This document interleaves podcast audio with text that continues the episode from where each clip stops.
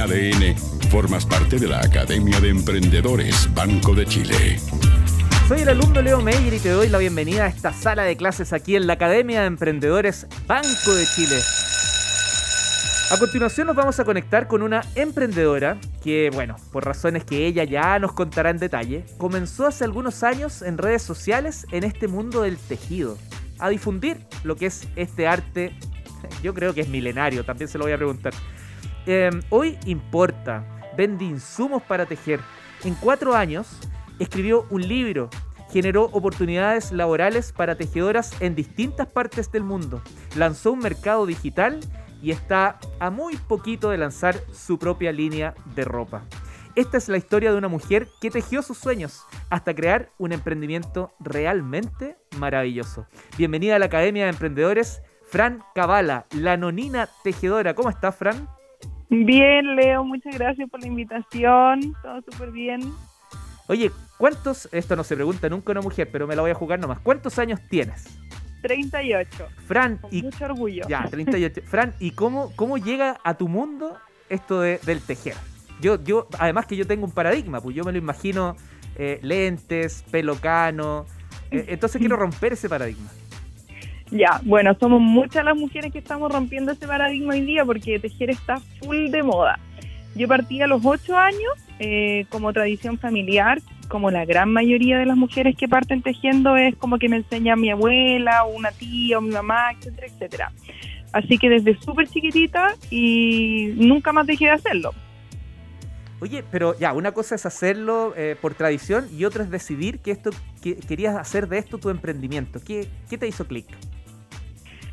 Yo creo que eh, varias cosas como en la vida, como experiencias laborales, que en el fondo uno se va dando cuenta que por personalidad de repente no estás hecho como para mm, trabajar para una empresa o tener una jefatura, como que siempre estuvo en mí esa necesidad de emprender, de ser mi propio jefe.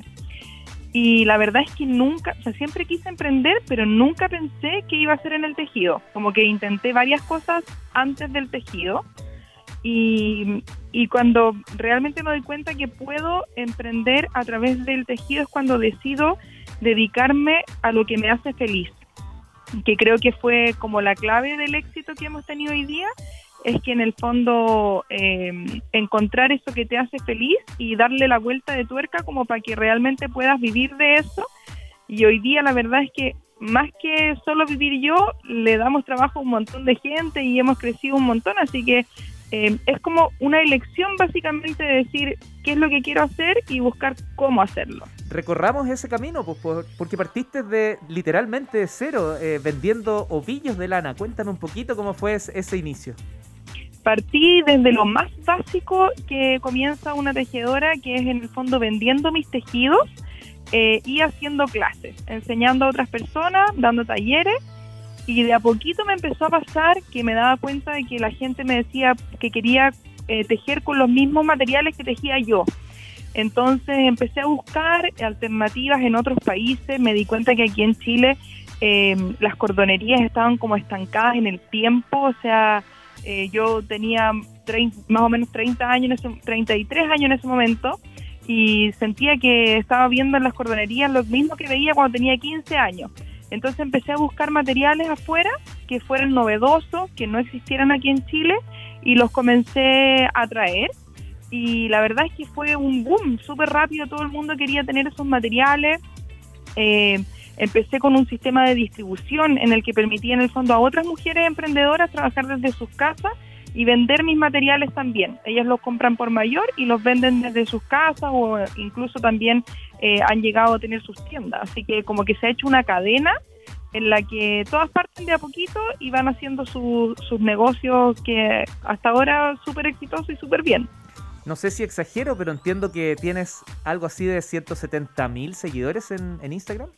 Sí, 177 mil. En más o menos 4 o 5 años llevo. Te pasaste. Oye, decidiste revelarte, po, y de eso salió casi un manifiesto. Cuéntanos un poquito de la rebelión del tejido. La rebelión del tejido es un eh, libro eh, donde mm, enseño una forma diferente de tejer, por eso la rebelión, porque en realidad a mí me pasaba que yo no entendía las revistas de tejido, los libros de tejido, eh, los miraba y en verdad para mí era como otro idioma. Entonces decidí escribir algo que eh, ayudara a toda la gente como yo, que no entendía ese chino mandarín del tejido, y mm, escribí un libro totalmente diferente de lo que de lo que hay en el mercado actualmente, donde en el fondo no necesitas saber de diagramas ni de ni de abreviaturas, sino que es un libro escrito como en español chileno, fácil de entender, con fotos paso a paso, para poder desarrollar prendas de tejido y también artículos de decoración para el hogar y todo eso. Qué buena. Oye, y no hay primera sin segunda, pues, porque después vino al ladito de eso, bueno, no tan pegado, pero, pero después decidiste saltar de una metodología a una novela. Sí, eh, una novela autobiográfica, la verdad. Eh, mis, mis mismas seguidoras me preguntaban mucho como de dónde yo había sacado la fuerza para emprender y como ese ánimo y ese ímpetu. Eh, y entonces como que me daba lata estar constantemente contando mi historia en un en vivo y dije voy a plasmarlo en un libro. Entonces eh, la verdad es que el libro se llama Soy rubia y conozco el infierno. La idea es como romper un poquito el paradigma de que eh, las personas eh, no solamente, o sea, a mí me pasaba mucho que, que por mi aspecto físico eh, la gente creía que más que emprendedora a lo mejor yo había heredado una empresa de mi familia de mi papá, etcétera, etcétera, y yo quería en el fondo contar mi historia real que no, no había sido así, porque en el fondo yo partí emprendiendo, vendiendo eh, comida en la calle, vendiendo como vendedora ambulante y quería contar mi historia. Entonces ahí plasmo un poquito como de todas las cosas que he vivido hasta llegar a este camino del emprendimiento donde en el fondo hay como un empoderamiento de, tu propia vida. Qué bueno que enfrentaste los malditos eh, prejuicios que la gente tiene respecto de las personas, ¿cierto?